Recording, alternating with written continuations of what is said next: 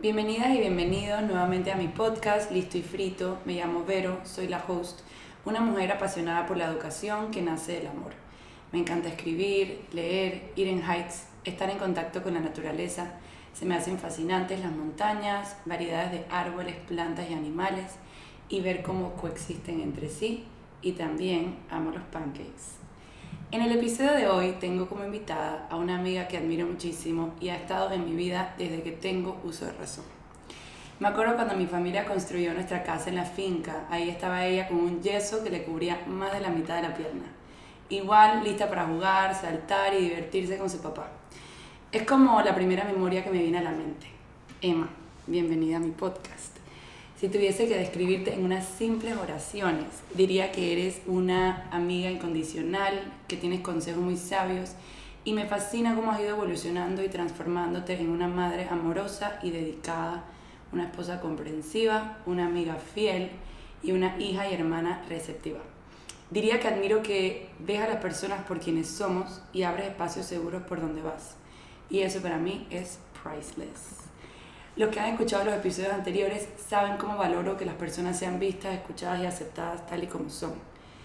Parece que te estoy tirando piropos y flores, pero bueno, te aprecio y te quiero muchísimo, ya te voy a dejar hablar. Me encantaría que tú pudieses presentarte como tú quieras, que te apasiona, que te llama la atención y en qué te gusta invertir tu tiempo, qué sueñas, qué imaginas. Anything that comes to mind. Bueno, hola a todos y gracias Vero por, por tenerme aquí, por esa recepción tan halagadora. Espero poder cumplir pues todo lo que, lo que ahí planteas y, y poder seguir siendo reflejo de eso.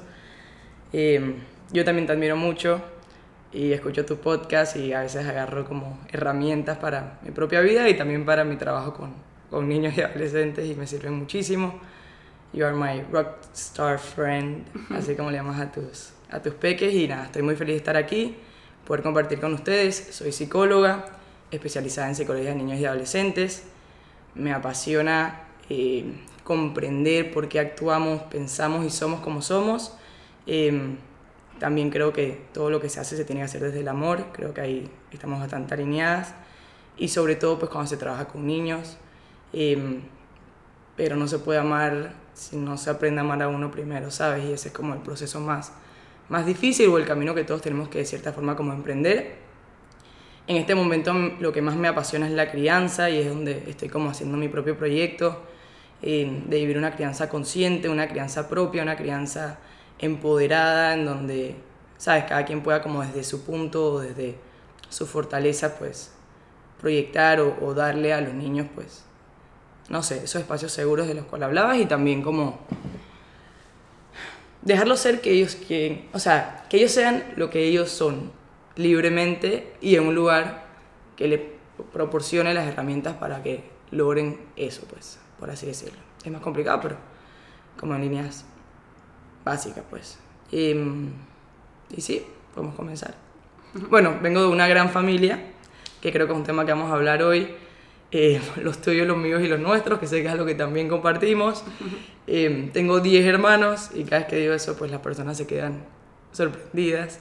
Eh, así que nada, pues somos tres de mamá y papá, pero luego pues hay hermanastros, medio hermanos, como le dicen, no me gusta ese término, pero hermanos de papá, hermanos de mamá y bueno, es una, un gran caos, hermoso, pero un caos al final del día. Y, y nada, pues comencemos. Here we are. Thank you. Gracias por compartir. Ok, sí, hay muchísimo que quiero hablar contigo, así que voy a tratar de break it down. Narrow it down. break it down. Eh, esta conversación, para los que nos están escuchando, lleva unas semanas o quizás meses en mi agenda de que, ok, ahora sí, ah, no, no puedo, ahora sí, ahora sí. Y Dios trajo a Emma a vivir a mi edificio por unas semanas para que ya no pudiéramos posponerlo más. Ahora está viviendo en el mismo edificio que yo por cuatro semanas para que en esas cuatro semanas encontráramos este exacto Literal. momento. So here we are, estoy muy muy muy feliz de que podamos tener este espacio. Eh, y bueno, como mencionaste, los tuyos, los míos y los nuestros. Ese era un tema que desde que hablamos hace como un mes y medio, no me acuerdo, dijimos que en verdad hay que profundizar en esto. 100%. Y, y me acuerdo que tuve una conversación con Emma en que ella me decía, pero yo escucho tus podcasts y, y, yo te conozco desde pequeña y yo sé que hay algo que estás tratando de decir, pero que te estás reservando. Y yo dije, ay, me agarraste. Me agarraste, me agarraste. Entonces, em, sí, la verdad sí, hay... Obviamente tener estos espacios puede ser... Es vulnerable. Eh, uno se abre, uno comparte y hay veces que uno tiene filtros porque nos da miedo. Nos da miedo exponernos al 100%, nos da miedo eh, el que dirán, nos da miedo que nos vayan a juzgar. Nos da miedo quizás también aceptar nuestras propias realidades o circunstancias o cosas que hemos vivido. Quizás nos da vergüenza, entre muchos otros sentimientos. Entonces, yo quiero aprovechar este espacio que tenemos juntas para hablar sobre algo que he venido mencionando, pero quizás no he profundizado tanto, como me decía Emma, como que falta ese empujón. Así que aquí estás tú para darme ese empujón. Para acompañarte, para, saltar. Para acompañarme, exacto, y eso me encanta. Quiero que hablemos de la dinámica de la mesa familiar. Viniendo de familias en donde somos, como bien mencionaste, los tuyos, los míos y los nuestros. Yo siempre digo que cuando yo vi esa película me sentí identificada. No me puedo imaginar tú. Porque ellos son 10, nosotros somos 6. Y no solamente que 10 y 6, sino que siempre de esas 10 cabecitas que estaban en la casa de Emma y de las 6 que estaban en la mía, todos teníamos circunstancias distintas, todos estábamos absorbiendo la realidad de una manera distinta, todos estábamos trying to figure it out, trying to find our identity, porque al final los niños están en esa búsqueda de quién soy, con qué me identifico, qué me gusta, y luego tienes todo este entorno que te está mandando mensajes, que estás viendo, estás imitando, porque tienes a, a, a tus padres, a tus abuelos, a tus hermanos mayores, a quienes admiras, y quieres ser como yo. Entonces hay mucho, mucho input viniendo. Y en mi caso personal, yo soy la menor de los seis pero mis padres estaban casados. O sea, ellos tuvieron divorcios, pero yo no viví esos divorcios. Mis hermanos, algunos, vivieron divorcios. Eh, yo y mi hermana, que somos de madre y padre, no vivimos ese divorcio. Vivimos otra perspectiva porque teníamos, ah, el papá de mi hermana o la mamá de mis hermanos. Entonces, siempre hay mensajes, giren ah, en esas realidades. Quiero, Emma, que, que porfa me compartas ¿Cómo fue tu...? Vamos a enfocarnos en una cosa. Quiero hablar de la mesa familiar, porque a mí me parece que en la mesa, bueno, a mí es con lo que yo me identifico. Si tú tienes otro momento en el que te identificas, please eh, menciónalo. Pero para mí, la mesa familiar era el momento, los domingos, en donde yo compartía con todos mis hermanos y con mis padres, y en donde yo me sentía eh, que podía ver como la dinámica de qué rol jugaba cada personaje en mi familia.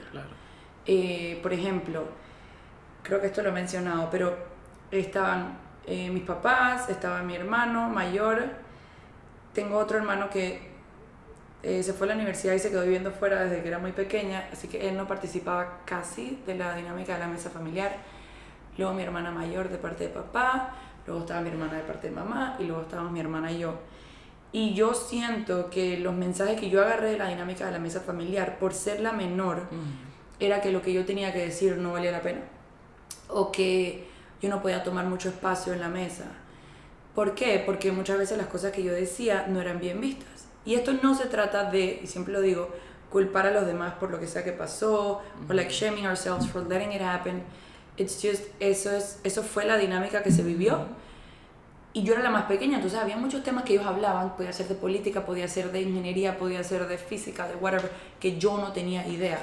¿Por, ¿por qué? Porque, porque, bueno, yo tenía, qué sé yo, 6 años y mis hermanos tenían 19, eh, otros tenían 18, 17, o sea. Claro, claro.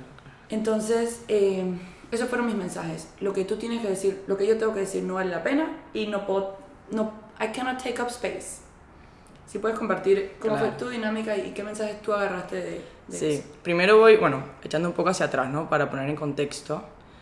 Mi situación tiene muchas cosas parecidas a la tuya, pero un tanto distinta. ¿Por qué? Porque pues mis padres sí se divorciaron. Y mis padres tuvieron a mi hermano mayor, a mi hermana mayor y yo. Yo era la más pequeña, por así decirlo, de esa familia. Luego cuando mis padres se divorcian, em, se ingresaron a la familia, por así decirlo, dos hermanastros y luego yo tengo mm, cuatro hermanos pequeños, o sea, 10 años menor que yo. Entonces como que pasé de ser la pequeña a ser como una del medio, como hermana mayor, hermana menor, entonces como que em, terminé como bastante centrada o en el medio de, de, los hermanos grandes y los hermanos más pequeños. Em, y yo siempre he dicho que el, bueno, el divorcio es un duelo, ¿no? O sea, pasar el divorcio es un duelo y todo proceso de duelo es de cierta forma como migrar. Y, y ese día lo hablábamos. ¿Por qué? Porque uno pasa de su casa, o sea, la casa de mi familia, a la casa de mi mamá y a la casa de mi papá. Y entonces queda un entre, que es donde como que quedan los hijos, por así decirlo, ¿no? Entre la casa de mi mamá y entre la casa de mi papá. Em, y en la casa de mi mamá, pues eventualmente mi mamá se casó nuevamente, entonces estaba mi padrastro, estaba mi hermanastro y luego mi papá también se casó. Y así fue, ¿no? Entonces, a veces uno no sabe como que, ok, esta sí es mi casa, esta no es mi casa, o sea, hasta qué punto eh, puedo entrar al cuarto y acostarme en la cama de mi mamá o lo que sea, ¿no? Y, y, la verdad es que yo era muy chiquita, entonces esa relación, por ejemplo, sí la tuve siempre con mi padrastro. Eh, jugábamos a hacernos cosquillas, ¿sabes? Como que era muy cercano, nos abrazábamos viendo películas y demás. Eh, pero mientras uno va creciendo y demás, siempre está como ese, no sé, como ese entre, por así decirlo, como te, como te menciono, ¿no? Eh, si nos enfocamos en la dinámica de la mesa familiar, en mi casa siempre hubo, o en mi situación, dos mesas familiares, porque estaba la mesa de mi mamá y estaba la mesa de mi papá, ya que pues no vivían juntos, entonces son dos dinámicas distintas, eh, más quizás parecidas a lo que tú me cuentas, porque cuando hay muchas personas es difícil encontrar el espacio, porque cada uno necesita su espacio. Entonces, tú me conoces, soy una persona que me gusta profundizar y me gusta hablar de temas profundos todo el tiempo. Eh, soy psicóloga, entonces siempre estoy como buscando la psicología de las situaciones. Eh, y por ejemplo, ya más grande, a veces no hay el tiempo o el espacio para que uno profundice tanto porque al final todo el mundo necesita su espacio. Entonces es como que ya un poco más consciente cómo haces para encontrar esos espacios sin tomar tanto espacio. Y suena mal y suena porque a veces uno necesita tener el espacio y uno necesita sentir que lo que uno tiene que decir vale la pena. Eh, pero bueno, es un tema también como de crecimiento y entender que todas esas cabecitas también están buscando como, como eso, ¿no? Entonces tú eras chiquita y por ejemplo tú tenías tus temas de que querías hablar y me pasa con mis hermanos más pequeños, eh, quizás Camila, que es la hija de mi mamá, que era la más chiquita de la casa y le tocó vivir con estas buitres y estos, ¿sabes? estas bestias que éramos nosotros, eh, se sintió muy parecido a ti. Pero también estaba tu hermano, que quizás tenía 18 años y se estaba graduando y tenía sus temas que quería que le prestaran atención. Y quizás estaba tu hermana de 13 o de 15 que estaba pasando por plena adolescencia y también necesitaba como ese espacio, ¿no? Pero sí me identifico contigo, muchas veces sentí y todavía siento que quizás lo que tenga que decir en mi familia no tiene tanta relevancia o tengo que lograr decirlo de otra forma, o sea, una forma más directa, una forma que ellos puedan como digerirlo más fácil, no sé, como quizás, no sé, o sea, como que eso también es una parte, como te digo, de crecimiento personal y de saber cómo se dicen las cosas y cuándo se dicen y en qué espacio se dicen. Ahora, para poder ver eso, uno necesita mucha conciencia, ¿sabes? Como que tú te has dado cuenta de cómo es la dinámica familiar porque es como que step back y lo has visto como desde afuera. Pero cuando uno está metido en la dinámica, simplemente uno no se da cuenta de que hay una persona que nunca la dejan hablar y de que hay otra que toma todo el espacio y que hay otro que es el que siempre pone el tema del cual se habla y probablemente ese tema se repite una y otra vez y siempre se habla de exactamente lo mismo.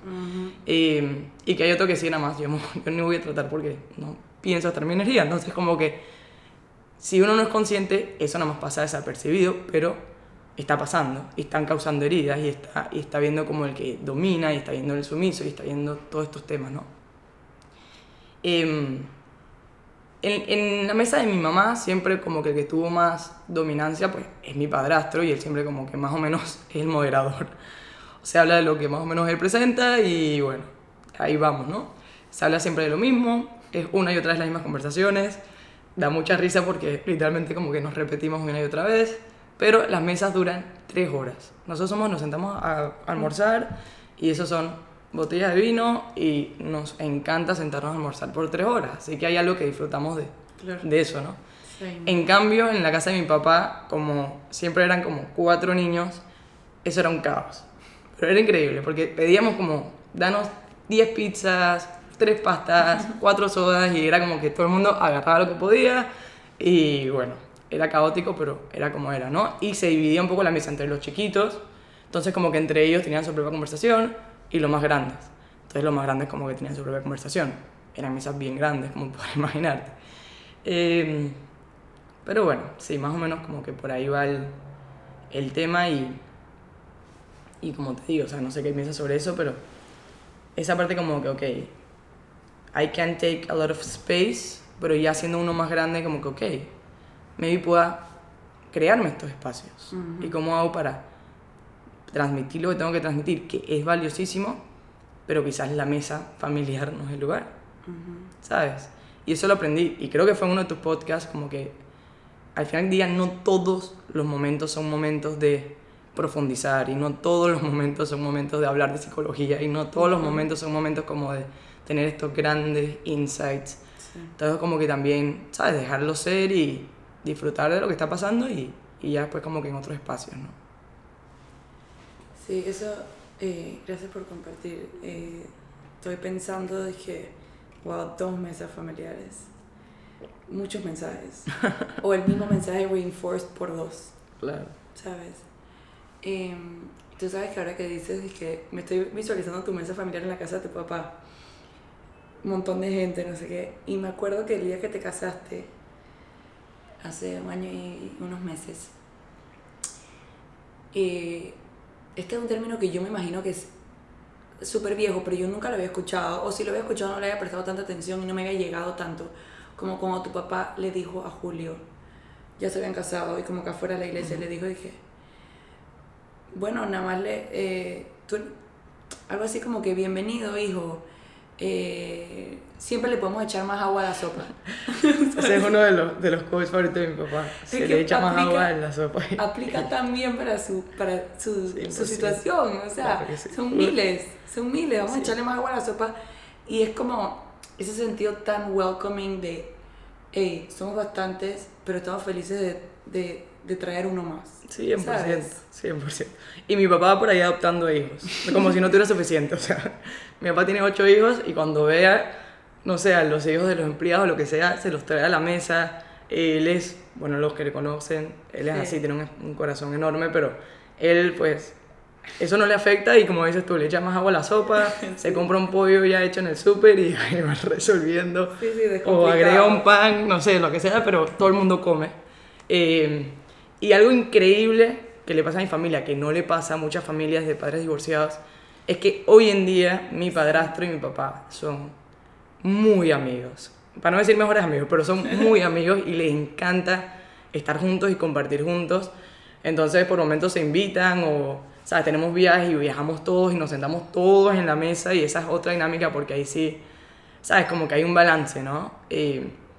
Eh, mi papá, pues puro chiste, Juan Carlos se ríe, mi padrastro se ríe, y es como que, ajá, y uno más se siente y a mí me encanta nada más como que step back y nada más ver lo que está sucediendo y es muy gratificante porque, ¿sabes? Eso no es algo que todas las familias logran. Y, y bueno, ¿sabes? En todo el caos, siempre he dicho que es un caos hermoso y que también uno tiene como que a rescatar esas cosas, ¿no? Y, y, y eso, esos momentos como que súper especiales. Pero sí, más agua a la sopa. Más agua a la sopa. Y Eso vamos me, para adelante. o sea, me fascinó. Yo me la quedé mirando como que, wow, o sea, I love it. y por ahí mismo pidió nietos, como si no fuera suficiente, ¿sabes? bueno, y ahí... The more the merrier. Sí. Ay, qué lindo.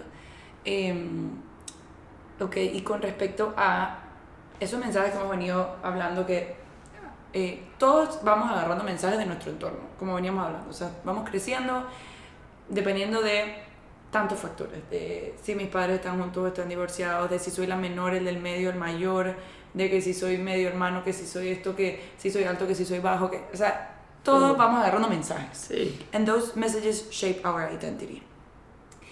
¿Cómo tú, li- como, cómo, how do you deal hoy en día, tu Emma de 27 todavía, Mm, Todavía. de 27, ¿cómo tú, how do you deal cuando esos mensajes tocan tu puerta de que lo que tienes que decir no vale la pena? O sea, ¿cómo te regulas a ti misma? Porque, por ejemplo, en mi, en mi experiencia personal, esos mensajes crecieron, o sea, nacieron cuando yo era chiquita and they kept, they kept reinforcing por patrones que yo agarré, por esos mensajes como que era mi identidad, 100%. porque yo misma, uno mismo, es más, hoy voy a sacar un newsletter que habla sobre el victimismo. Uf, ese es un tema Claro. top.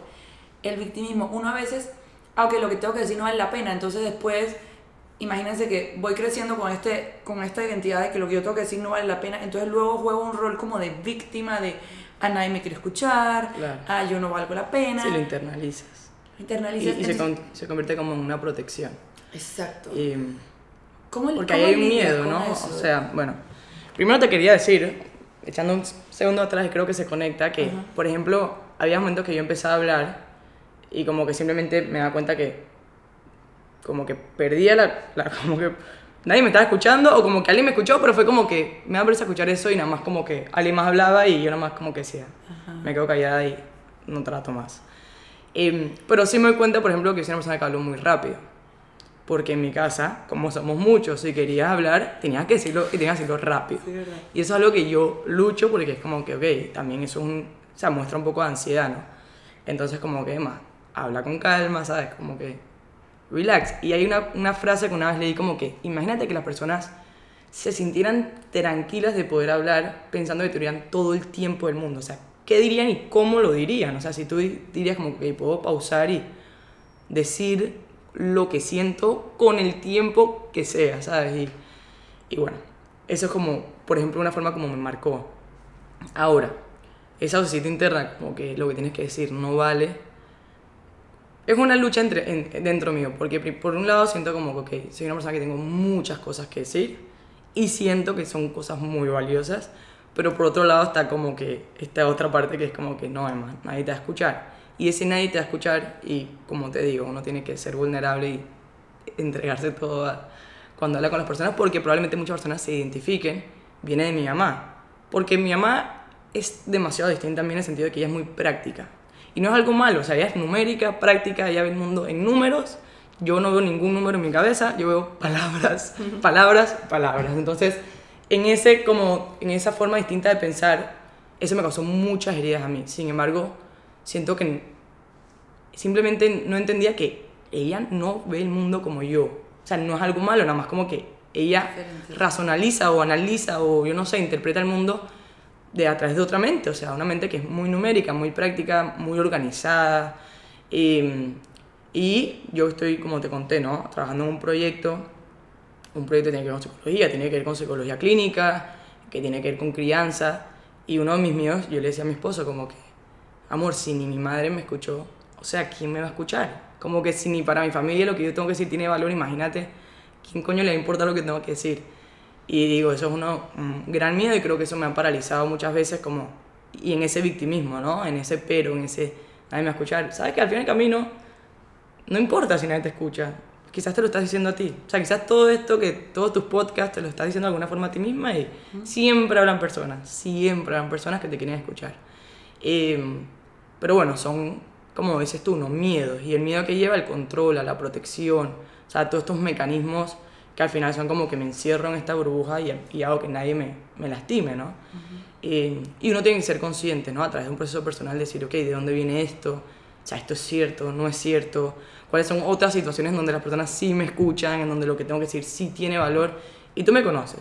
Yo soy una persona que siempre he dicho lo que pienso, muy opinionated, me gusta hablar en público, y bueno, y demás, o sea, pero para ciertos temas como la crianza, como la familia, digo como que será que yo tengo algo que agregue valor en esto cuando, ¿sabes? Como que está ese tema familiar que me ha causado heridas y que tengo que al final trabajarlo, ¿sabes? Porque cuando eres chiquito, es verdad que tus padres tienen como mucha responsabilidad en, en esas heridas, pero cuando tú eres grande ya te toca a ti como que, ok, now what I do with this y cómo yo sano y cómo yo me responsabilizo de mi proceso y, y cómo agarro, ¿sabes? Como que make my mess my mess, ¿sabes? Como de cómo hago para agarrar todo esto que, que fueron mis heridas, mi dolor, lo que sea, y convertirlo en algo que me impulse a, a ser quien yo quiero ser y a ser mejor, ¿no? Entonces como que siempre está ahí, o sea, el, el efecto de tener una madre en la vida de un hijo es inmenso, o sea, creo que no lo podemos ni, ni conceptualizar, o sea, pero como está ahí, uno puede ser consciente de decir, oye, estás ahí, te estoy viendo, le haces frente y te apartas, ¿sabes? Como que una vez ya lo nombras, lo enfrentas, como que le quitas un poco su poder y hazlo con miedo, ¿sabes? Como que aunque te dé miedo, aunque sientas que nadie te va a escuchar, ajá, uno tiene que ser valiente, tirarse al agua y, y ya, o sea, y vas a ver cómo tus propios misconceptions se van como alineando a la verdad, que es mucha gente tiene que se quiere escuchar, ¿sabes? Y como te decía antes, a veces pensamos que los padres como que no tienen una historia, ¿sabes? Como que los padres no tienen un pasado, como que los padres no tuvieron padres que también les hicieron daño, que, que también les causaron heridas. O... Y al final los padres quizás también, no, no quizás, o sea, ellos tienen heridas y esas heridas de alguna forma las, si no las trabajan, las van como pasando de generación en generación. Entonces, si mi madre nunca fue escuchada, pues, ¿quién, ¿qué herramientas tiene ella para escuchar? O, o si mi madre nunca hablaron de sentimientos, por ejemplo, pues, ¿qué herramientas tiene ella para expresar, para expresar sus sentimientos? Entonces, yo con mi mamá, por ejemplo, lo que he tratado de hacer es cuando tengo estos temas muy profundos, tratar de también, yo antes decía como que no es su responsabilidad. Ella tiene que buscarme, ella tiene que pedirme perdón, ella tiene que hacer esto, esto y esto y esto, porque soy la hija y ella es la madre ah, ya, que como yo, o sea, como que... Entonces no, como que uno ya cuando es grande también, hey, permítele a tu mamá también hablar, o sea, créale espacios a ella para que ella también pueda como, ¿sabes? Procesar lo que le está pasando y, no ser tan egoísta decir, ah, no, es su responsabilidad, porque eso es muy cómodo, entonces eh, uno también tiene como que tomar ese step forward y decir, ¿sabes? Si a ella le cuesta, ¿por qué no lo hago yo? Y yo trato de be that bigger person en ese sentido, ¿no? Entonces, pues, eso pasa con las madres, pero pasa con los hermanos, pasa con los padres, pasa con los amigos, pasa con los esposos, pasa con todo el mundo. Sí. Así que pues, sí. How do you comfort little Emma? O sea, si ahorita mismo tú pudieras estar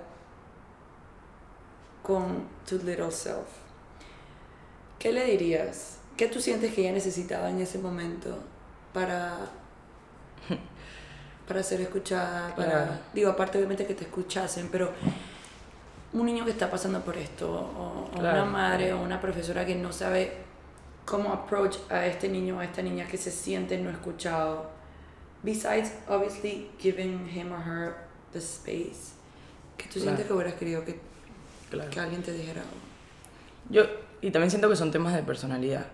O sea, yo siempre soy una persona que por alguna razón protejo mucho a los demás. Y creo que tú tienes algo de eso también. Protejo mucho a los demás. Entonces, en mi casa, o sea, cuando pasas por un divorcio, la madre y el padre están pasando también su duelo, o sea, they are having their own emotions y su propio proceso. Y cuando ves a tu mamá llorar o lo que sea, eso es bien difícil para un niño. Entonces yo como que trataba de no crear problemas. Y eso es algo que está conmigo forever. Donde voy es como que trato de que no me noten mucho, de no crear problemas, de que tengo que hacer la cama bajo la cama, de, ¿sabes? No se preocupen por mí, yo estoy bien, como que, ¿sabes? Y que es lo que me gusta de mí, porque por un lado, pues, soy bastante como descomplicada en ese sentido, eh, pero también es algo que viene de una herida, porque es como que, no quiero crear problemas. Entonces siempre traté como que, o mi forma de proteger a mi madre, a mis hermanos, lo que sea, como que nada más no haciéndome notar mucho o no haciendo notar mucho mi dolor y be happy y seguir para adelante y ajá, repinchosa por ahí. Cuando me conociste con el yeso, mis papás estaban justamente divorciando y como decías tú, siempre estaba lista para jugar. También era una niña y I was a happy kid, so no sé, tenía eso también que ver, pero siempre fue como que no hacer problemas. Y yo tengo, por ejemplo, y aquí voy a ser bien vulnerable en compartir esto, no sé si debería, pero hoy en día, o sea, cuando tengo un momento como muy emocional que necesito llorar, yo me encierro en el closet. O sea, el closet es como mi lugar seguro.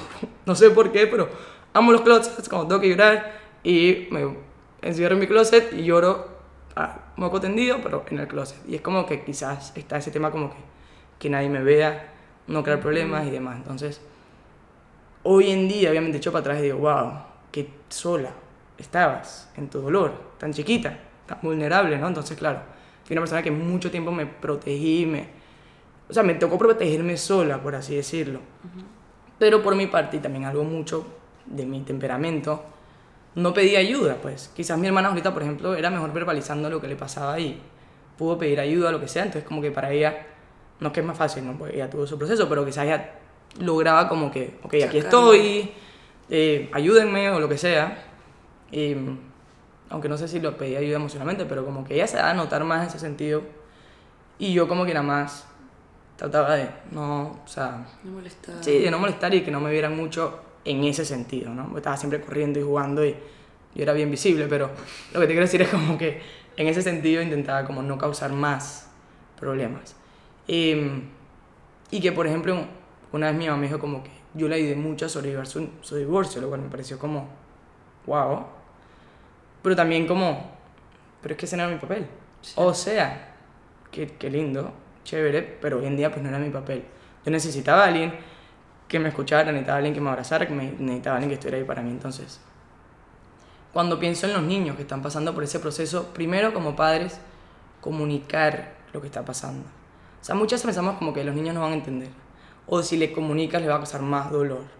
Y lo que eso hace es que los niños viven una soledad profunda. ¿Por qué? Porque no saben lo que está pasando. Se empiezan a crear miles de, de mentalidades y una característica clásica de los niños de padres divorciados es que se culpan a ellos. Yo me porté mal, esto es mi culpa. Yo, por ejemplo, me quedé en un edificio, mis padres se divorciaron a los tres meses. O sea, uno va como asociando eventos y es como que yo, me- yo hago mucho desorden, veo a mis papás pelear, es como que de cierta forma te lo atribuyes porque los niños son ellos, bueno, no me quiero meter muchos términos, pero tienen como esa, esa falta de capacidad de entender como que ok, ellos tienen sus propios problemas, como esa teoría de la mente, ¿no? Eh, que la van desarrollando. ¿Y cómo la van desarrollando? A través de padres que se sientan y le dicen, mi amor, esto que está pasando, mamá y papá tienen problemas que no tienen nada que ver con ustedes, no nos estamos entendiendo, nos vamos a separar, ustedes no van a quedar solos, vamos a seguir estando con ustedes cuando necesiten hablar de esto, aquí están los espacios, mamá y papá están tristes, pero van a, o sea, van a echar para adelante y van a estar felices, ¿sabes? Como que explicarle a los niños detalladamente, obviamente en un lenguaje que ellos entiendan, se pueden usar libros, se pueden usar películas, se pueden usar diferentes situaciones, pero que ellos como que tengan esa comunicación y que sepan que esa es una comunicación que queda permanentemente abierta. Oye, mami, ¿sabes que hoy me siento triste? Ah, bueno, vamos a hablar de eso. Yo también me siento triste, mi amor. Entonces, como que dentro de la sinceridad, él dice, ah, wow, si mi mamá está triste, se empatiza con, o sea, como que conectan y juntos pueden pasar esa tristeza. Lo que muchas veces pasa es como que no, mi amor, no va a pasar nada, tranquilo. Entonces ahí no estás validando, ahí no estás acompañando y ahí lo estás dejando solo. Porque quizás para ti, o sea, quizás no va a pasar nada, es nuestra forma de escapar de tener que tener la conversación.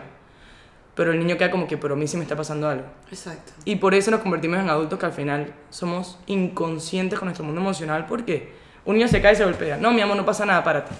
Oye, pero ese niño le dolió. O sea, entonces no, Sí, te dolió, ¿sabes? Como que te caíste, tuviste miedo, te dolió. Lo abrazas, lo contienes. Ah, tuve miedo, me caí, me dolió. Ya va a pasar. Y aquí estoy para que te sientas mejor. Entonces, como que... Acknowledging their emotions. Sí, claro. A través de, la- de las tuyas propias. O sea, también Ujú. tú puedes enseñarles a ser vulnerables. A veces nos da pavor decirle a nuestros hijos como que yo también estoy triste. Pero los niños tienen la capacidad de eso y de mucho más. O sea, yo por ejemplo con mi bebé, que es un que Ay, lo amo. espectacular, pero un día pues estaba llorando y, y estaba llorando con él. Y le estaba diciendo, amor, es que mamá está triste, estamos pasando por esto. Y estaba como que contándole lo que me pasaba. Y él me empezaba con la manito a acariciar la mejilla y a darme besos, que vaya a con la boca abierta. Entonces que Lo todavía, y me miaba como un perrito, pero, pero era como... Y, me, y se reía como que tratando de hacerme sentir mejor, pero como que yo sentí que hubo una conexión y él comprendía como que mamá está triste, pero no pasa nada. O sea, no pasa nada en el sentido de que mamá va a estar feliz más tarde, pero en este momento está triste y me encanta estar contigo y tener este espacio, ¿sabes? Entonces, como que también ser vulnerable con los hijos, hablar con los hijos y nunca, padres, nunca poner a los hijos en contra del otro padre o hablarle a los hijos en contra del otro papá. No es que tu papá me hizo, es que tu papá no sé qué, es que tu mamá nunca me escucha, es que tu mamá, ¿sabes? Como que al final son sus padres. Y entonces los hijos sienten que tienen que tomar como partido. Entonces, ah, no, es que si estoy con mi papá, le estoy siendo infiel a mi mamá. O si estoy con mi mamá, le estoy siendo infiel a mi papá. Y eso es, ay, tan difícil para los hijos. Gracias a Dios, eso no pasó en mi situación. Mis padres siempre tuvieron muy buena comunicación, pero pasa en muchísimos casos. Entonces, como que, ajá, es, ese no es su labor, o sea, ser intermediarios o tomar partidos no es su labor. Em, ¿Qué más te pudiera decir? Ver el duelo vuelve el divorcio como un proceso de duelo. Recuerdo... Eso de y- entre me, me dejó pensando. Claro. Tú sabes que es un duelo porque está entre acá y entre acá. No, you don't, maybe you don't feel like you truly belong somewhere.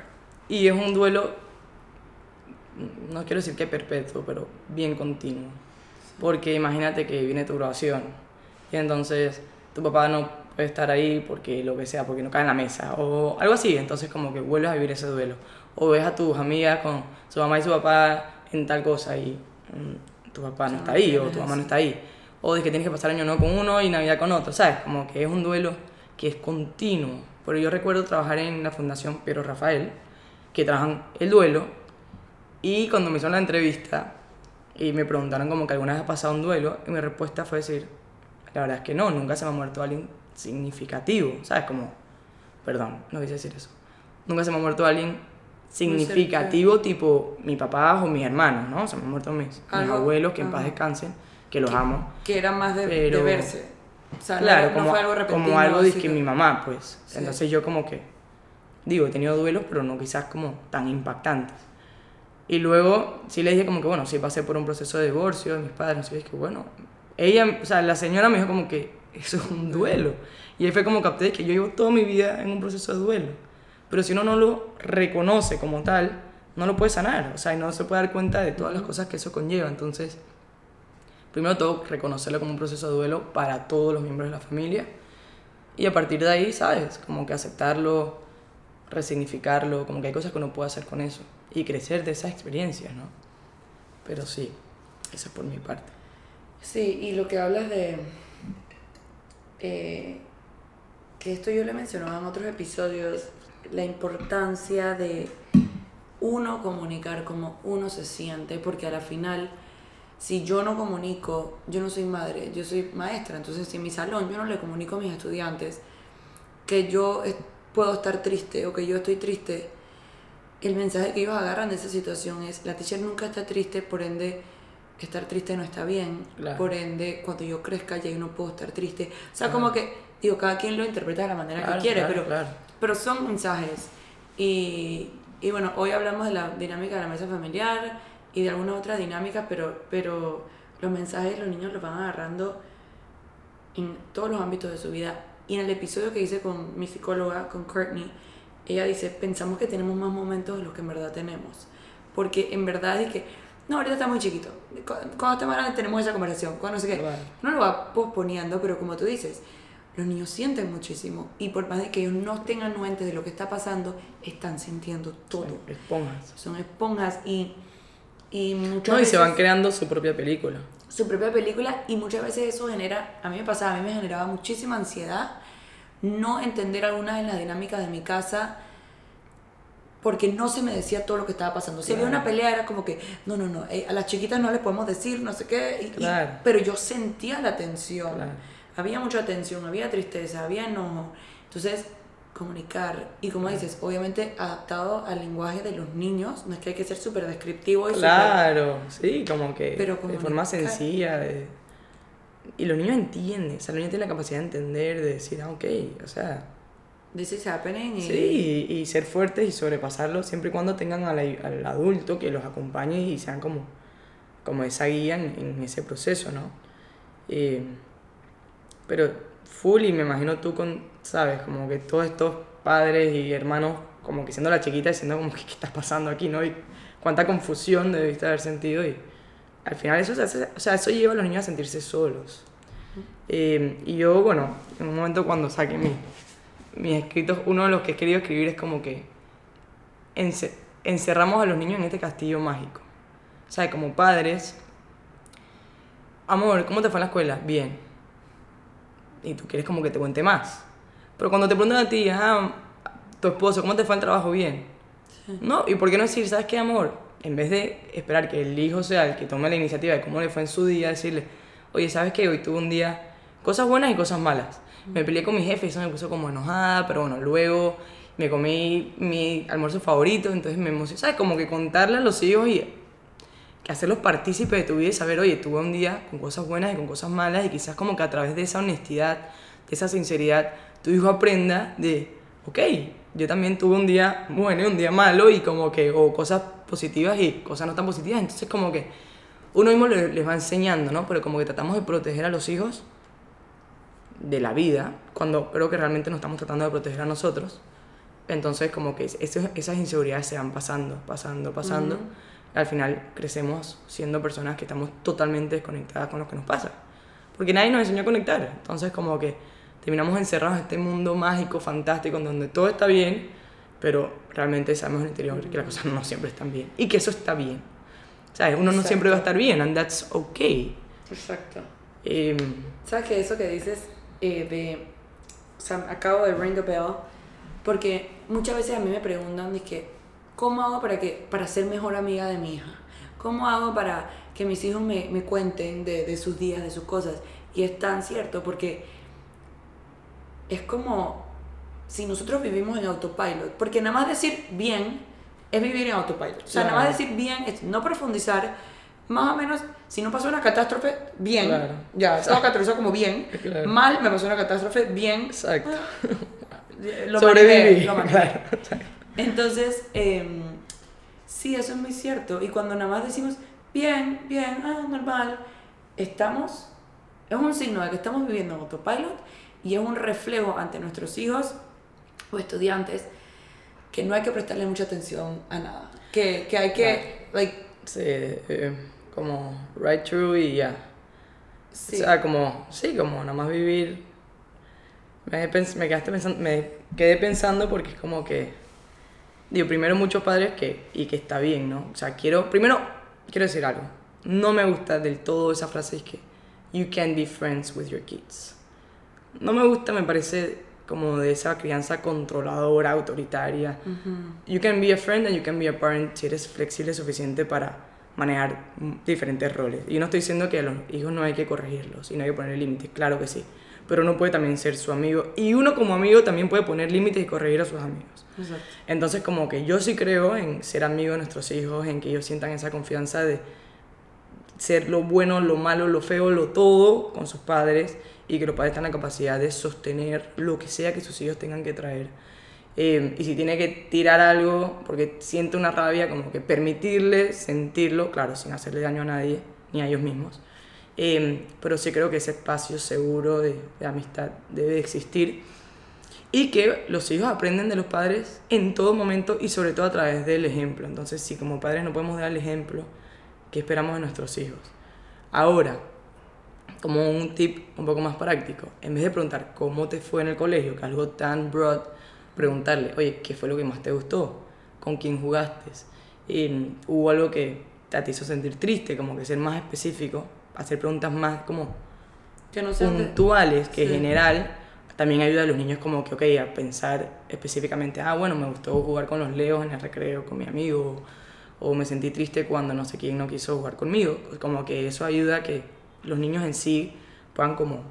Se pongan a pensar. Sí, se pongan como a pensar. Entonces está haciendo como esa... Como, y parece tonto, pero si enseñamos a nuestros hijos a pensar, pensarán en varias otras cosas a futuro porque es una, como una capacidad, un músculo que uno va como fortaleciendo.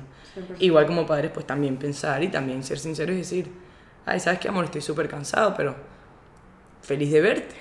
¿Sabes? Como que, aunque esté cansado, estoy feliz de verte y me gustaría jugar contigo un rato. Como que ajá, también sentir esa vulnerabilidad y saber que no pasa nada y que los hijos pueden como sostenerla y soportarla. Em, pero sí, como que lead by example, ¿sabes? Como que eso es full importante en la crianza y, y a veces a nosotros mismos nos cuesta porque nadie nunca nos preguntó, ¿sabes? Nadie nunca nos enseñó. Entonces, ahí viene como el ser conscientes como padres y, y sí, yo también pienso quizás esto no va como relacionado a eso, pero hoy en día hay una necesidad muy, muy tóxica y fuerte de que los hijos tienen que ser súper estrellas en todo y desde que tienen dos años. Y eso creo que viene mucho de la cultura de Estados Unidos. Tiene que estar en ballet, tiene que estar en fútbol americano, tiene que... Entonces le llenamos la agenda de 800.000 actividades como que no puede tener un segundo para respirar porque tiene que excel en la vida porque si él no es successful, él no, él no va a lograr ser feliz ese approach está basado en puros miedos de los padres, en todo lo que yo no soy y quiero que tú seas. Entonces, el miedo y el amor no compaginan, porque el miedo lleva el control. Y cuando te relacionas con tu hijo a través del miedo, el amor no tiene cabida porque no lo estás amando a él como él es. Lo estás amando a él como él quiere, que es como tú quieres que él sea futuro. ¿Y qué pasa si él no llega a ser no llega a ser o no quiere serlo en ese momento? Entonces, como que eso es algo de tener muy presente y algo que pasa mucho en esta sociedad. Eh, y al final los niños no tienen tiempo para ser niños. Y al final los niños necesitan tiempo para no hacer nada, necesitan tiempo para jugar, necesitan tiempo para dejar que su creatividad fluya, ¿sabes? Como que tantas cosas que al final no le damos ese espacio. Y me pregunto, why not? O sea, ¿cuál es la necesidad de que tu hijo esté todo el día haciendo una actividad? Yo eso no lo... Ah, no sé, no lo entiendo tanto porque es como que, hey, they are kids. Y va a llegar un momento donde they are not gonna be kids anymore. Y ese tiempo se lo estamos robando, o sea, la infancia se lo estamos robando literal. Y tienes a niños ansiosos, tienes a niños cansados, agotados. De que no la, no la ven en la escuela, bueno, claro que lo estás agotando, o sea, no tiene tiempo de que no quiere hacer la tarea, pero es que si llega a la casa a las 8 de la noche está agotado, imagínate, ¿sabes? Como que, no sé, yo, yo siento que, que tenemos que reflexionar sobre eso y saber que, y dejar que el niño sea quien es. Sí, eso, eso que dijiste me encantó. Muchas veces pensar en esto, la agenda de mi hija o de mi hijo es un reflejo de, mi propia de lo que yo no pude ser. Claro. O sea, de lo que yo quise y no pude. Claro. O de lo que yo... Eso es... O lo que yo soy actualmente. Porque probablemente la madre que tenga al hijo con la agenda full es una madre que también está full. Y que te va a decir, no, es que yo no tengo tiempo para jugar. Es que no sé jugar. No me puedo sentar y perder, o sea, estoy perdiendo el tiempo, pero no estás perdiendo el tiempo. Ese es el momento de conexión más importante. Entonces, como que, pero viven en ese tener que hacer, hacer, hacer. Entonces, lo que yo invito es, frena un poco y pregúntate, ¿por qué Ujú. tienes que hacer tanto? O sea, ¿por qué vivimos tanto en el hacer, hacer, hacer y olvidamos el ser? Ujú. ¿Y de dónde viene eso? Si eso viene realmente de ti o viene de una expectativa que también te pusieron tus padres cuando eras chiquita y que no te has podido escapar o salir de ahí y que vives literalmente controlada por la necesidad de hacer, hacer, hacer. ¿Y qué hay dentro de ti que no quieres ver?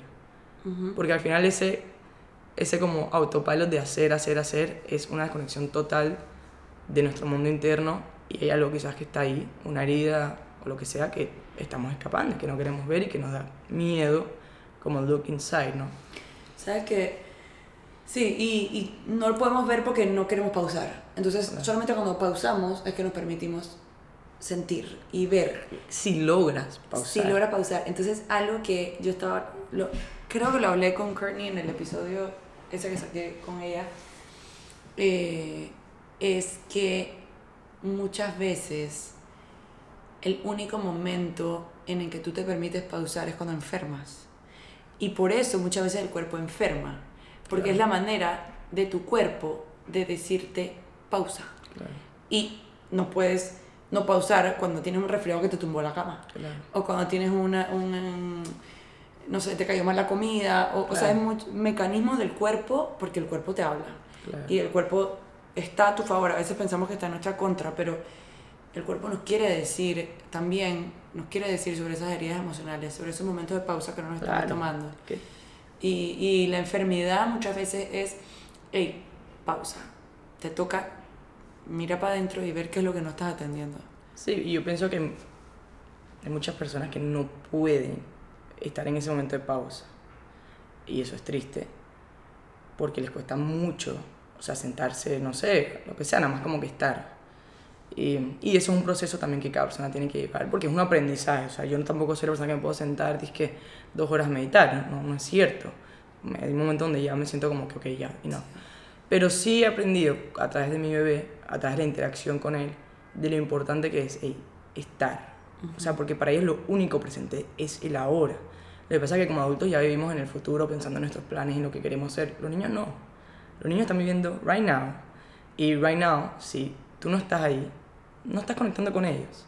Entonces, eso es lo que los niños nos vienen a enseñar. Hey, come back here. O sea, regresa al, al presente y estar. Muy, yo- ¿Sabes cuántas personas me llaman de mí? Psicóloga, licenciada. Yo no sé jugar con mis hijos. No sé qué hacer. ¿Qué hago? No tienes que hacer nada. Just follow them. o sea, solo déjalo ser y estar ahí. Y ellos mismos te van como a guiar en lo que tienes que hacer. Pero ese no hacer nada se convierte a veces en un espacio muy angustioso para, para muchos adultos, ¿no? Entonces, como dices tú, y qué risa porque le decía a mi esposo, me sentía un poco mal el lunes, él decía como que, bueno, cuando eres madre, siento que ya eso es que enfermarte, no existe, pero, pero sí me sentía un poco mal, y decía como que a veces me gusta estar así como un poco enferma porque siento que todo va como más despacio, dentro de mí, como que simplemente todo va como más tranquilo, como me siento más relax. Y como dices tú, o sea, el cuerpo te está hablando de pausar, y hay personas que están enfermas y están ahí con la computadora trabajando, ¿sabes? Y es como que también escuchar al cuerpo y tener esos espacios de, hey, hay días donde simplemente no me siento bien, and that's okay. Mañana será otro día, mañana será más productivo. Me acuerdo estar en la universidad con una de nuestras grandes amigas, Lupita, ella me decía, Emma, hoy no, hoy no me siento como con ganas de trabajar. Y Lupi es esa persona que es súper productiva, le encanta tener su agenda como a tope y cuando termina es como que me siento lo mejor. Y yo le decía como que, Lupi, no pasa nada. Y ella como que como así, o sea, me voy a quedar atrás en todo lo que tengo que hacer yo. No pasa nada descansa. Y si logras descansar, mañana serás tres veces más productiva y ya está. Como que, it's okay. Y ya como que, wow, tienes toda la razón. Y cuando lo hizo fue como que literalmente me dio la razón en ese sentido, porque al final ese, ese descanso nos va a ayudar a ser más productivos. O sea, entonces como que... El apuro trae cansancio. La el apuro trae cansancio. Y otra frase que tengo es, no hay tiempo para tanta prisa. sobre todo con los niños porque pensamos como que, bueno, en otro momento juego con él, en otro momento hago esto, en otro momento lo escucho. They grow up, el tiempo pasa muy rápido y simplemente como que la prisa que llevamos no nos permite como disfrutar al máximo esos tiempos que son tan importantes para su desarrollo. Créeme, Vero, que jugar con tu hijo 15 minutos tiene más efecto en su desarrollo cognitivo, emocional, eh, físico, que meterlo a 10.000 actividades, o sea, porque en ese estar contigo. Y, y, tengo muchas personas que me dicen, oye, ¿quién estimula a tu bebé? ¿A quién llamaste para que lo estimulara? No, yo estimulo a mi bebé tirándome al piso tres horas con él y ahí nos estimulamos, pero es que tú usas arenas y usas no sé qué, yo... Sí, porque no, el man anda cambiando por toda la casa, pronto va a caminar. Uso tiene mis manos y, y para Nueve meses, ¿sabes? Tiene nueve meses. Entonces, como que ellos, ellos crecen a través de la interacción con uno mismo. Eh, sí, eso es verdad. Y eso muy importante. Y se me fue otro pensamiento que te iba a decir, pero bueno. Ay, me ha encantado este espacio. Eh, Súper agradecida, de verdad. Ah, bueno, no, te iba a terminar de contar. Como último pensamiento. Sé que Vería me quiere cortar, pero como último pensamiento. No, yo me quedaría horas aquí, ¿eh? hay, que tiene una, hay, algo de la once. Hay muchas madres que, muchas madres que, por ejemplo, están todo el día con sus hijos. Y los hijos están con ellos haciendo mandados al súper, lo que sea y whatever, haciendo mandados. Y luego llegan a la casa y el niño o la niña está como que, I wanna play. Y la mamá está como que, necesito un tiempo para mí, estoy agotada. O sea, yo todo el día contigo. Y el niño se pone quizás como con tantrums o whatever, como impacientes, como que quiero jugar, quiero jugar. Y la mamá está, pero eres insaciable, o sea, ¿hasta cuándo estuve todo el día contigo? Entonces, no nos damos cuenta que ese niño o esa niña fue paciente todo el día. O sea, estuvo todo el día esperando, quizás en el carro, en el súper, en la tienda a que tú, a conectar contigo, porque los niños lo quieren es conectar. Entonces todo el día esperando, esperando, siendo paciente, siendo paciente, siendo paciente. Llego a la casa y es como que, finally, quiero ahora sí mi momento. Y como padres ya no tenemos ese espacio porque estamos agotados. Entonces como que, aunque sea 15 minutos, que uno se tira al suelo, apaga el celular, ¿sabes? Como que, sí. es decir, estoy agotado, pero voy a jugar contigo un rato. Como que that makes a huge difference para los niños. Eh, y por eso muchas veces los niños se vuelven tan clinchy en la noche, tan pegados a la mamá y no se quieren dormir y quieren estar abrazados a los padres. Pero es como que no te he visto en todo el día. Aunque te he visto, no estaba contigo. Y la noche es como ese momento de recoger, de ya no tienes nada que hacer. O sea, como que give me that attention. Entonces, como que eso es súper importante. Y abrir esos espacios. Sé que muchas madres trabajan, muchos padres también, ¿sabes? Como que. Pero aunque sea 10 minutos, ¿sabes? 15 minutos, leer un cuento, o sea, todo eso cuenta y, y eso es muy valioso. Entonces, nada, terminar con ese pensamiento. Sí, y, y, me encanta porque muchas veces sentimos, como venías diciendo, ya hice todos estos mandados con mi hija, ya la, la, le di vueltas por todos lados, pero quizás eso no era lo que ella necesitaba. Claro.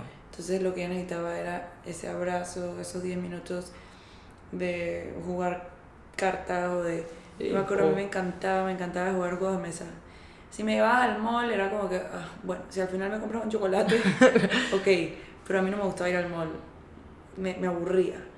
Pero es verdad lo que dices, si mi mamá me daba una partida de un juego de parchís o de, De lo que sea. ¿sabes? De barajas. Porque ahí estás conectando, Pero feliz. ¿sabes? Como que... Emma, Pero ok, em, ¿dónde te podemos encontrar? Has estado hablando de que, de que cuando publique, cuando publique, cuando publique, ¿qué vas a publicar o qué nos puedes comentar? Claro. ¿Dónde te podemos encontrar? Eh. No, no sé cuándo va a estar saliendo este episodio, quizás ya va a haber El- el- salido, pero... el lunes. Ah, súper. Entonces, no va a haber salido, pero it's coming soon, así que stay tuned.